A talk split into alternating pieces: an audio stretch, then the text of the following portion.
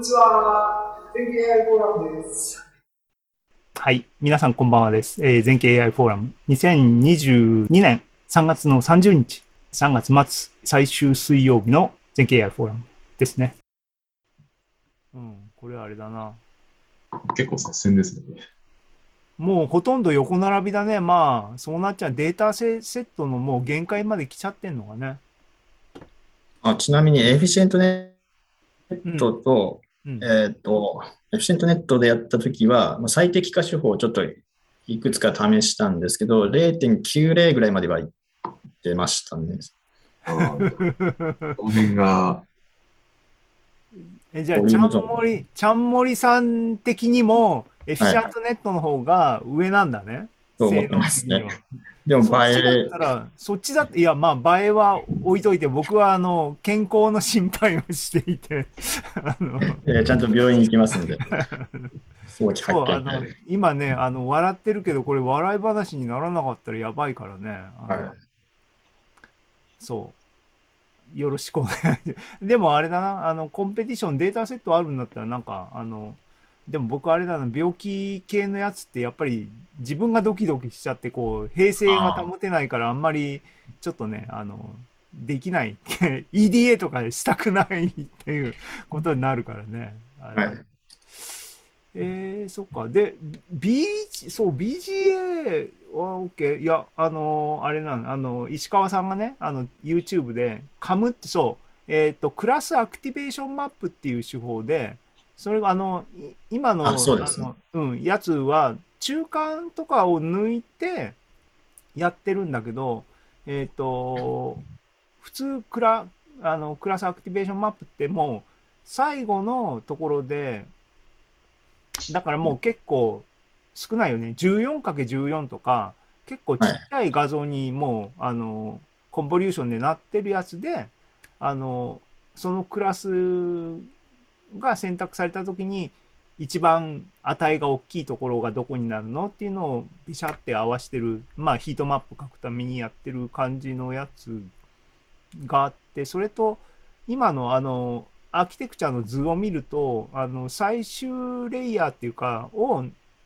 使ってるんじゃなくて中間から2個抜いてそれをでも最後にそそれをなんだ、プーリングしたやつを全部コンキャットして、えっ、ー、と、クラスの予想にしてんの？あ、そうです。さっきの図ですね。あじゃあ、スキップを入れてるみたいなもんだ。それって重要なのか？それ、それのあるなしで性能が、要するに上がったからそうしてるんだよね。そうですね。うん、スキップ接続と同じことをやっってますね。はい。そっかそっか。えー、っと、なね。えー、でも、でも、そのちゃんもりさんの解析の範囲の中でも、あのそれよりもエフィシャントネットの方が性能が良かったわけだから、あんまりメリットはないんだね。あの、映えのためにっていうことだよね。はい。あと、あのー、一生懸命映えの部分でね、どこがアクティブかっていう部分を、えっ、ー、と、この黒いところの端っこのところで形状がっていうふうな考察をしようとしてたと思いますけども、はい、あの、多分、あの、普通の見立てとしては、AI がああいう結果を出した、その結果に一番寄与してるところがあそこになりますよっていうことであってそれは何から来てるかっていうと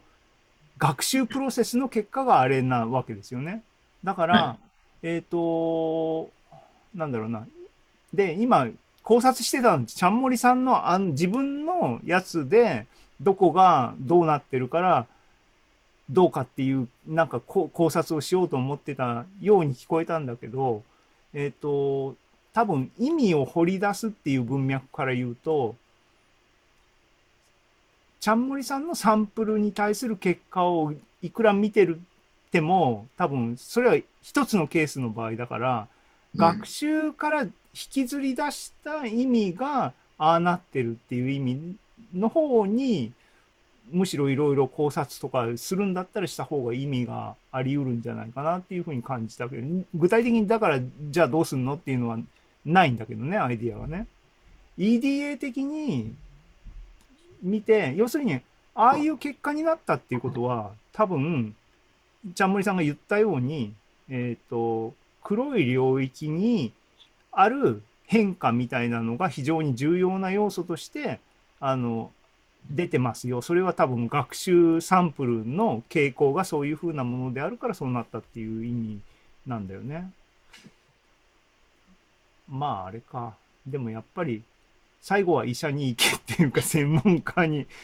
あの見てもらいなさいっていうことになるんでしょうけどね。そうですね。えっ、と、課題は、あの、それは、あの、しあの試験っていうか、資格のためにっていう話がありましたけども、はい。全部自分でピュアに決められるの？あそうです。自分で課題を設定していいですね。何作るかとか。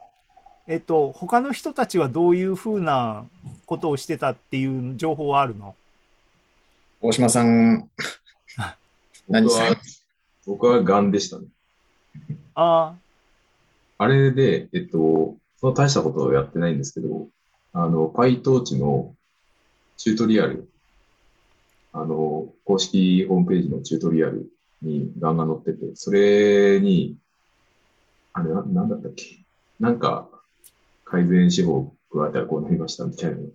出した気がします。その大したことをしてない。なんか寿司ネタの画像から寿司を当てるみたいな、やった人はいましたね。寿司ネタの画像から寿司を当てるっていうのが、えっ、と、想像できないけど、寿司ネタって、寿司になる前のネタの写真からってこと？いや、多分もう寿司になった後のやつで、これは何やろうみたいな やつだと思います。え、それって、純粋に寿司クラシフィケーションってこと？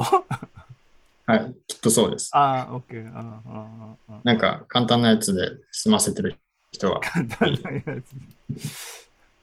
はい、えーっと、あれだな、えーっと、画像分類、OK、画像分類だったら、あの、ぜひ、あの、ビジョントランスフォーマーとか、あの、やってみたら面白かったのになと思ったりもしましたけどね。ビジョントランスフォーマーはちょっと試みたんですけど、なんかあんまりうまくいかなくて、ああ、うまくいかなかった。あかね、はい。あちなみに、えーっと、画像サイズはどれぐらいで学習させてんの？えーっと、どビジョントランスフォーマーの方ですか？えっと、どれでも、あの、ちゃんもりさん発表した VGG プラスアテンションでも、エはいフィシャントネットでも、発表の方は 512×512 あで、512、OK。結構でかいですね。うんうんうん。え、ちなみに、その、あの、サンプルもスマホで撮ったやつ512でクリッピングして。あ、そうです。あ切り抜いて。あでもあれだよね、あの、暗いとか明るいとか言ってたけど、モデルでノーマライゼーションはかまして与えあ、てるよそうですね。ね。はい。そっか。えっ、と、 Kaggle のサンプル、まあ僕が自分で見ればいいんだけど、はきっと、あのー人種もいろんな人のサンプルがいっぱいあるんだよね。ああ、はそうですね。肌の色うん、うん。とかうんえー、94%がでもトップなんだね。えっと、パブリックデータだと0.99ぐらいまでいなかったっけな ?97?99? あそっちはやっぱり簡単、簡単というか、まあ、ちょっと上がりますね。あのそれは信用しちゃいけないで、あれ、数値だけどね。あのえっと、あれだよね。だから、パブリックスコアは、あの、彼らが持ってるやつの部分、大体少数のサンプルってことだよね。テストデータね。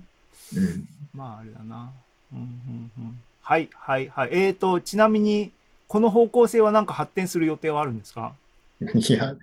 何もかあのツールを、ツールにまとめるとか、ウェブサイトを作るとか。何も考えてないですね。あはい。とりあえず病院へ行かないといけない。ー それ、それ、それが大事ですね。それが大事ですね。はい。はい。したら、したら、えっ、と、大島さんなんかココメントありますか？ちゃんもりさんのこのチャレンジに対してコメントですか？コメント。えっと、そうですね。ま、真面目な話から言うと、 augmentation、data augmentation して、はい。6万枚になったと書いてあったと思うんですけど、これってう、んあの、メラノーマか普通のほくろかっていう、その割合ってどうなってるんですか？ああ、割合どうなってたっけな。あ、でも、その学習用画像、さっきのスライドで、ちょっと待ってください。良性が32,542とかで、悪性が584なんで、あ、結構。何何対何になるんですかねこれ、ちょっと暗算が。あれでもデータオーグメンテーションで大雑把に倍になってるぐらいなのかなと思ったけど、それって左右反転とかなんかそういう単純なことで増やすそうですね。アフィン変換ですね。画像のアフィン変換で、うんそれで、ランダムね。ランレラその変換はランダムに画像ごとにランダムにふいろいろしてとかそうですね。ああ、OK、はいはい。それって、あの、その日のまま言ってるとしたら、えっと、普通に学習したら、えっと、認識結果が良性に、あの、バイアスがかかるはずなんですよ。はいはい。なんで、ちゃんもりのそれが本当に4割で出たんだったら、実は、真真の確率はもうちょっと高いんじゃないかっていうああ、なるほど。疑惑が出てきます。怖い怖い。なんか、そのコミットして出てくるやつって、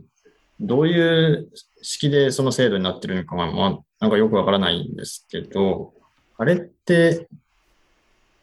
どうなの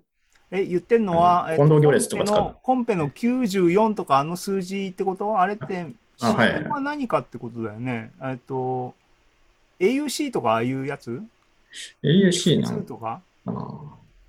多分それによりますよね。で、AUC とかで見てるんだったら、なんかその、良性悪性の比って、バイアスかかるんでしたっけ？あれ。あるでも、なんか、ROC カーブ。receiver オペレなまあだからあの今の場合は二分類だけど、あの、 true false 系で、だからあの、4つのバリエーションがあるみたいな話でどうって、はいはい。で、今、あのね、大島さん言ったように、アンバランスなサンプルだから、あの、単純にどっちかに普通な精度で言うとバイアスあるよっていうのはその通りですよね。で、普通は、普通はじゃなくて、なんか、あの、そう、普通、データオーグメンテーションって、あの、動的に僕とかやるんだけど、ちゃんもりさんは性的に事前に倍に増やして普通の学習サイクルを回したっていうことを言ってるのかな？はい。ああ、オッケー。こそしたられは僕もクラスによって変えますね。ん？クラスによって倍率は変えますね。えっ、と、倍率くらい、えっ、と、言ってるのはババランスに対してあどういうふうに調整、そうウェイトをかけるとかっていう方法はあるよね、方法論としてね。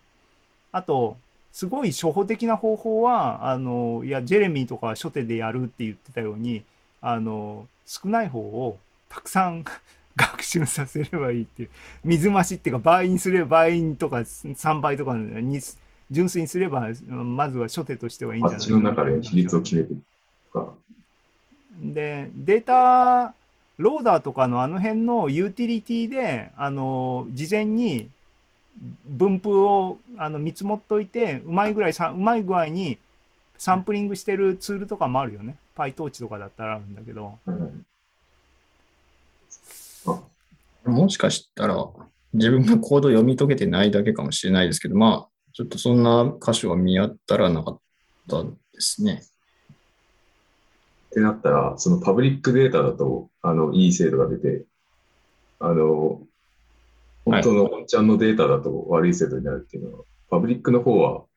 普通の学習データと同じ比率で作られてて、本ちゃんの方は半々とかに半々。そういうのはあるかもしれないです。うん。で、あと、あの、今の話を聞いて、まあ、いろいろ考察をしてみたんですけど、あの、あはい。あの順番に行くと、あの、二陣、あの、ぼやけてるデータだと、はい。悪性率が高いっていうのは、ABCDE 基準の B に引っかかってるってことですね、多分。もうそうですね。イイレギュラリティでしたっけ？ボーダーイレギュラリテそう、それとか、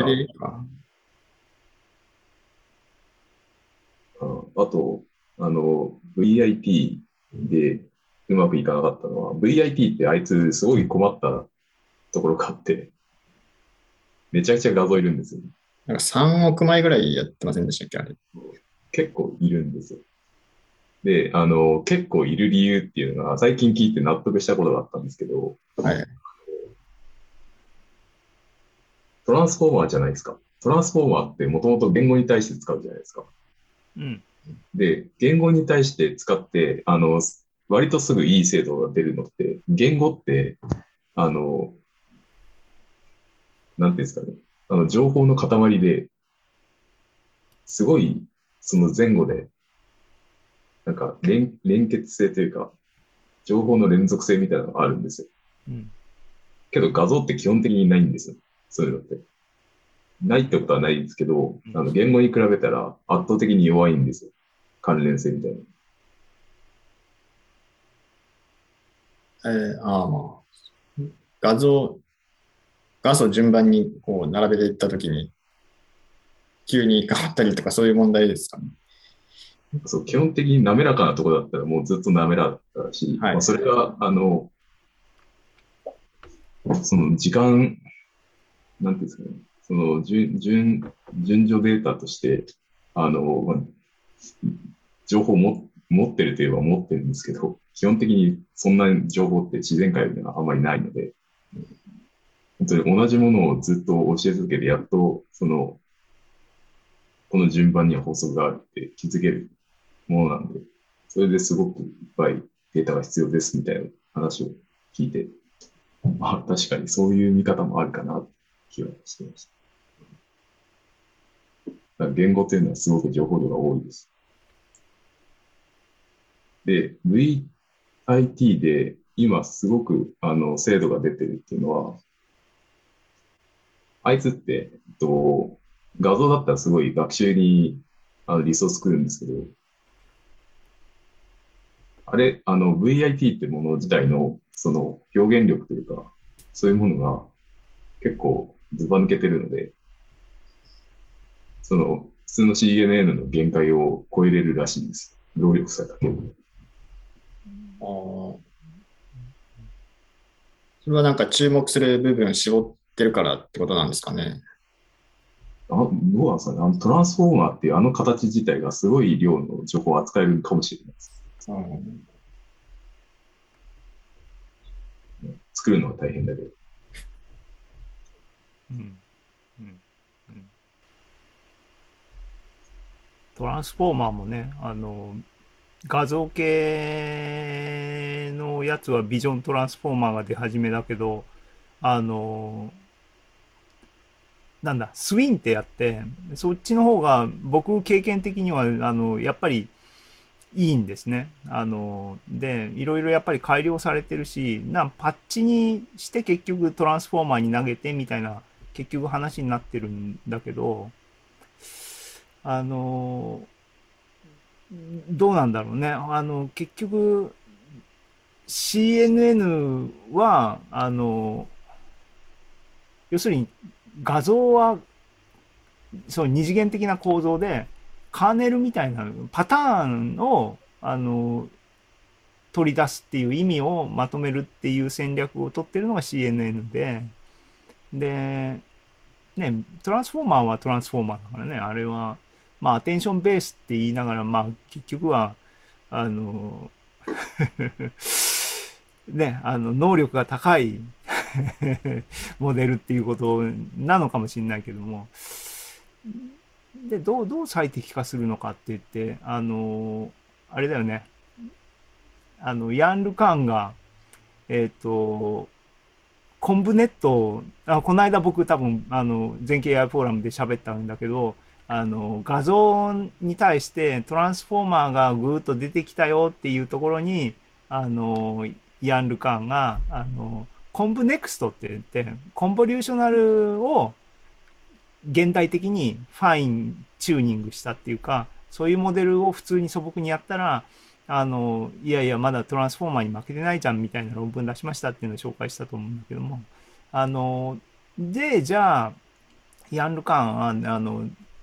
結局 Transformer ダメっていう立場なのかって言うと、いや、そんなことはなくて、適材適所で、まあ、ハイブリッドは最終的には多分いいんだろうみたいな雰囲気に、あの、落としてたかなって、あの、ツイッターでのね、やりとりなんか論争みたいになって一瞬になってたからね。それ最後はなんか結局、いいとこ取りで世の中、あの、まとまるんじゃないかみたいな風に落としてたように思うし、でも現実多分そういう風になるんかなっていう気はするよね。今、今、今日的にはどっちかが強いとかどっちかが勝ってみたいな感じになってるけど、そう考えて、じゃあ、つって、例えば10年後の世の中はどういう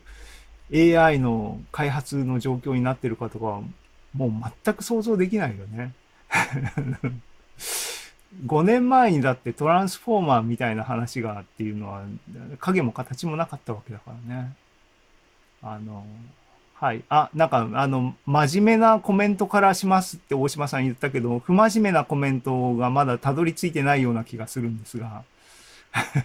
真面目なコメントですか？僕もここになんかあるんですよ。ねえ、えっ、と、大きくなっ40%てる？ぐらいかな。これ、うんこれ40%ぐらいです。40%ぐらいはい一緒にしてますか？一緒に病院行きます多分あの、B、あの、ぼ、その、多分、円に近いんで、あ大丈夫。で、えっと、直径6ミリ、6ミリ結構微妙ですね。あ、なんか7ミリぐらいありそうなんですあ、ありそうですね。自分のもうちょいちっちゃい。ななんか、そんな競争してもしょうがない。二人とも病院行きましょう。お願いします。あの、あのさ、あの、あの、あれだよ。あの、ネットでね、あの、みんな今時スマホ持ってるし、スマホもネットにつながってるから、なんか体がおかしいとかになると、すぐググる。ね、症状でもうみんな、あ、ググって、あ、あれかもしれない、これかもしれないって言って、いるのをお医者さんが見て、あの、ググるのやめろと。まず医者に行けっていうふうに忠告してるっていうのを、あの、うちの人から聞いて、それ正解やなと思ったんで、皆さんも AI のモデル作るのはいいけど、同時に、あの、病院にも行きましょうっていうことで、あの、お願いしますっていうか、えっ、と、はい、えっ、と、僕ね、あの、梅草的なっていうか、最後にちょこっと、もうちょっとネタはネタとしてあるんで、あの、5分ぐらいピッとして、あの、締めにしようかなと思いますが、あの、いいですか？あ、大丈夫です。はい。あの、はいまあ、これただの最後っぺなんですけど、はい。はい。最近、あの、僕は前から思ってたことで、最近強く思うことがあって、はい。今のディープラーニングって、ネットワークのそのポテンシャルをちゃんと引き出せてる、引き引き出せてないんじゃないかみたいなのを強く思ってるわけですよ。うん別に何か理由があるわけではないんですけど、それであの、昔からそのディープラーニングって、あれ、バックプロパゲーション使うじゃないですか。で、微分するじゃないですか。で、微分して、あの、数値計算っぽいことをやる、やってるんですけど、なぜ微分なのかっていうのがありまして。普通、あの、人間の体、人間の脳みそで、の中って多分微分じゃないじゃないですか。あの、化学物質を飛ばし合って学習みたいなことをやってるはずで。で、それを微分にするっていうのは、あの、コンピューター上でそれが一番都合がいいのか、あの、微分て、微分して求めるのが一番効率がいいのか、それとも微分しか方法がないからそれなのかっていうのがわからなかったんで、あの、もしかしたらどっかでそれが入れ、あの、変わったとき、革命が起こるんじゃないかなとうーん。思ったりしてます。二つコメントがあるね。えっとはいつは、あの、うろ覚えなんだけど、なんか、あの、 backprop を使わないで、えっと、学習を進めるっていうアルゴリズムみたいなのの論文が出たかなんかっていうのをなんか見に、目にしたような気がする。それ、1ヶ月以内ぐらいの話で、最近の話として。なんで、なんか、あの、もしかしたら関係あるかもしれなくて面白いかもしれないっていうコメントが1個ね。えっ、と、もう1個は、えっ、と、物理屋さん的な、あの、立場からのコメントなんですけども、微分、ことさら微分が、あの、本質ではないっていうことだと思うんですよ。ディープラーニングにおいて。えっ、と、やってることは、えっ、と、最適化問題、あるいは、あの、最小値を探せっていうような問題。だから、世の中選択されてるものは何ですかって言ったら、ロス関数みたいなものの最小っていうのが一番安定ですねとか、そこを求めていってるんだ。それが世の中だっていうのは、実は、あの、それ物理学ですね。最小作用の原理とか昔習ったと思いますけども、力学っていうのは、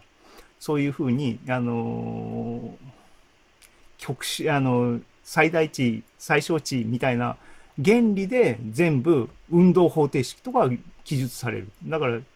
えっ、ー、と、それの数学的な手練手管っていうか、それが、えっ、ー、と、微分っていう形を使うとできるよ。で、あの、 backprop は、もちろん算数的には、あの、微分で、合成関数の微分を計算的に簡単にシステマティックにできるからっていうだけで構成されてるんだけども、脳みそがやってることは、おそらくは、あのね、これもね、あの、さっきの量子力学コーチみたいな感じで、なのかなと思って僕は嫌なんだけど、脳みそは、あの、あれだよ。あの、なんだ。えっ、ー、と、ポテンシャル理論で動いてるみたいな話があるんだけど、あの、それを脇に置いといての、えー、結局物理システムっていうものは、何らかの原理に基づいて動いてる。その原理は何ですかって言ったら、あの、ね、あの、最小、あの、要するに運動方程式は何ですかって言ったら、最小作用とかそう、そういうことなんで、みたいなセンスがあるので、必ずしも微分っていうものが、えっ、ー、と、 essential じゃないと思う。たまたま僕たちが理解しやすい形が微分っていうものを使ったら、あの、綺麗に算数、コンピューターにも載るし、あの、算数にも載るし、みたいな話なんだと思うっていうのが立場だから、パート1とパート2の僕が今言ったことはもしかしたら相反して、あの、そういう論文がありましたっていうことが実はブレイクスルーなのかもしれないし、今僕がペーって後ろでつけたことは、んなことなかったねになるかもしれないし、みたいなことで、あの、そういうレベルで聞いてください。聞いてもらえれば嬉しい。うん、あのね、うん。探してみます。うん。僕もなんか、あの、見つけたら、あの、フォーラムの方にシェアしときますけども、はい、なんかね、最近見かけた気がするのね。で、そう、と思いましたっていうことで、えっ、ー、と、じゃあ最後の僕の、僕の握り、えー、握りっぺじゃないけど 最後のまとめにしておあの今日はあ50分になりましたね。終わりにしたいと思いますがっていうのは何をっていうのはこれさっきのあれだ。かぐりのサイズかな。えっ、ー、とおまけにっていうのがあるんだけど今日のね時間がなくなった時のためにっていうことで最近買った本を紹介しとこうかなと思ったっていうので単にあのリストね会社のお金で買ったも。僕ね、今リモートだから僕の家に配達されるようになって、まだ会社に持ってってないんで僕の手元にある本なんですけども、こういう本買ってます。で、面白そうだなと思って、勉強しようと思って、でも結局勉強できてないんですが、1個目はね、バートによる自然言語入門、処理入門。これトランスフォーマーの一つの代表的なモデルであるバートの日本語におけるあの本、まとまった本ということで、あの、買いましたけども、中身は、あの、パラパラっと見て、あの、置いてます。ちゃんと勉強しなきゃいけないですね。2冊目は、PFU のね、あの、岡野原さんの最近、あの、出た、あの、本ですね。これ結構突っ込んだ本かなと思って、これも、出た注文の段階でオーダーしたんだけども、きちんと腰据えてまだ読めてないですけども、あの、ちょっと目を、目を通しとかな、と、このかなと思ってます。で、えっ、ー、と、一番面白い、あの、期待してて、あの、4冊あるんだけど、4冊もまだきちんと見れてないんですが、個人的に一番こう、まず手をつけようと思ってるのは、これね、ヤンルカンのこの本、日本語の翻訳出てましたけども、彼、あのね、ヤン・ルカンは、あの、ディープラーニングの父3人いますけども、まあ、絶対3人が3人とも変わり者なんだと思うんですけども、ね、頑固者っていうか、あの、冬を乗り越えた驚異的な、強靭な精神の持ち主3人ともなんですけども、どう見ても、あのジェフリー・ヒントンはやっぱりなんだかんだ言って英国紳士風の落ち着いたおじさんっていうかね、ですけども、で、えー、ジョシア、ヨシア・ベンジオは、よくわかんないな。ヤンルカーンはね、絶対ね、やんちゃ坊主ですよ、あれ絶対に。あの、今、あの、Facebook 改めメタの AI 仕切ってる、あの、人ですけども、この本ね、この本ね、読むの楽しみにしてるんですけども、これね、あの、Facebook のね、あの、内情とかね、多分この人ね、裏表ない人だから 全部書いてるんだろうなと思ってますが、それ、ちらっと見たんだけどね、あの、それ見ると、あの、ザッカーバーグは、あの、ああいう風に見られてるけども、あの、少なくともヤンルカーンが一緒に働こうと思うぐらいの、あの、レベルの人なんだと。その、だからすげえ悪いやつじゃないんだろうなっていう気は、あの、期待してますけど、まだ本読んでないんですけども、この本は楽しみにして、AI っていう部分を抜きにしてちょっと楽しみにしてで、最後4冊目は、あの、これね、ナチュラル NLP、トランスフォーマーで NLP っていうんで、ハギンフェイスの紹介、詳しい紹介が書いてある本、原書で、あの、か、出たばっかりのやつで、あの、買いました。これ、これとね、最初のやつね、えっ、と、トランスフォーマーそろそろ真面目に勉強しようって半年ぐらい前に言って、結局それも論文読みかけてっていうか読んで途中にほっぽりってるものを、ね、この辺の本を助けにきちんと型をつけて次のフェーズに行きたいなと思ったりもしていると。いう紹介ね、えー、です。で、ヤンルカのこの、この部分でさっきの微分云々っていう話に結局、あの、ちょっと関連思い出したんで、これ、これ触れようと思ったんだけども、えっ、ー、と、ヤンルカンの基本的に、あの、この業界でのcontribution っていうか、一番の達成は、 backprop なんだよね、結局は。で、要するに、あの、パラメータ膨大にあるニューラルネットをどうやって学習させるか最適化させるかっていう時に、プログラムの上に乗っけてうまくさせるのにどうすんのって言って、えね、あの、各ステップごとに微分を積み重ねれば、各レイヤー独立に微分したやつを掛け算すれば、それっていうのは、えっ、ー、と、トータルの、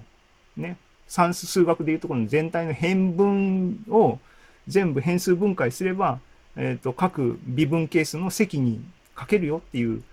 ただそれだけの、それをクリアに証明したっていうのが backprop で、そこが結局一つのあのエッセンシャルなブレイクスルーだったんやなっていうような部分を書いてあったような気がして、最初の部分パラパラって見た範囲でね。うん。なので、もし大島さんのね、あの、疑惑が正しければ、次のヤン・ルカーンに大島さんがなれるかもしれないんで、ぜひね、微分を使わないあのモデルの学習法。僕はアカデミックじゃないんですよね。いや、でもね、あのね、あの、そういう、そういう異物が、要するにブレイクスルーを起こす、あの、張本人なんですよ。だから、あの、その環境、プロパーの人っていうのは、やっぱりね、あの、考えが小さいんですね。あの、なので、そういう意味でも、期待、期待、期待でね。あ、でも、ヤン・ルカンは、あの、あ、えっと、直感派って自分で言ってるらしいですけど、僕も直感派なんで、タイプはもしかしたら似てるかもしれない。うん。頑張ってください。我が道を行く、行くといい、いいんじゃないかな大したこと、大したことできないですよ。はい、大丈夫。若さがね、あの、あの、パワーですから。で、若い人を鼓舞して、はい。えー、で、えっ、ー、と、終わりにします。で、えっ、ー、と、来月は、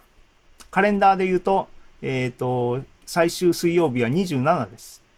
ゴールデンウィーク直前になるんだな。あの、皆さん忙しいかもしれませんけども、いやふるって、えっ、と、全景 AI フォーラム、あの、ご参加ください。っていうことで、今日はこういう話、なんか取り留めもなくなりましたが、えっ、と、シェアを終わりにして、ちゃんもりさんの発表ありがとうございました。で、他にもね、あの、大島さんもまあ忙しい、この間発表してもらったばっかりですからね、あの、他にも、長東さん YouTube に来てます。長東さん、そろそろなんか発表しませんか？ね、あの、あとなんかね、あの、何、こう、可能性、発表者の可能性としてね、あの、最近中野さんがね、論文をなんか真面目に読んでるらしいっていう情報を小耳に挟んだので、中野さんがなんか論文のレビューをしてもらえるとなんか嬉しいかなと思ったり、ちょっとね、あの、4月、っていうか今日の、えっ、と、AI フォーラムのメッセージの一つは、論文きちんと読もうっていうことを痛感した回だっていうふうに僕は思ってるので、あの、ここ次の1ヶ月はちょっと論文きちんと読もうかなと、特に NARF の論文をネタにですね、きちんと読もうかなと反省してます ので、あの、皆さんも論文を読む春にしましょうっていうことで、えー今日の3月の全経 AI フォーラムこれで終わりにしたいと思います。最後、なんか、あの、一言、ちゃんもりさん、大島さんから、なんかコメントをもらえますか？ちゃんもりさん、今日はありがとうございました。ありがとうございました。ちょっと病院は行きますんで、ちゃんと。来月結果発表すればいいですかね。そうです。はい。あのこっそり教えます。うん、あの、事前に言って、あの、発表できるかどうか考えて発表しましょう。ね、言ってくださいね。健康、は体が資本ですからね、人間ね。はい。はい、ありがとうございました。ぜひ、あの、引き続き、全経 AI フォーラムよろしくお願いします。はい。大島さん、なんか一言、締めの言葉いただけますでしょうか？はい。論文頑張って読みましょう。僕も頑張ってみます。はい、ありがとうございました。ということで、えー YouTube をご覧の皆さんも、あのね、長東さん、えー石川さん、本田さん、ありがとうございます。ということで、あの今日はありがとうございました。これで終わりにしたいと思います。ちょうど59分だ。はい。じゃあ、おやすみなさい。終わりにします。ありがとうございました。はい、ありがとうございました。